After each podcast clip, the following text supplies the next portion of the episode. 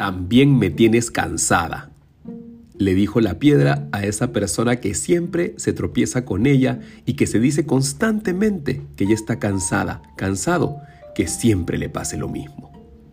Quizás has pasado por situaciones donde te has equivocado una y otra vez con la misma persona, la misma actividad, el mismo problema, etc.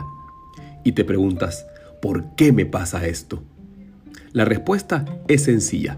Sucede que tan solo no te has dado cuenta que no aprendiste la lección y que es necesario repetir el evento, repetir la situación, para que puedas llevarte esa lección.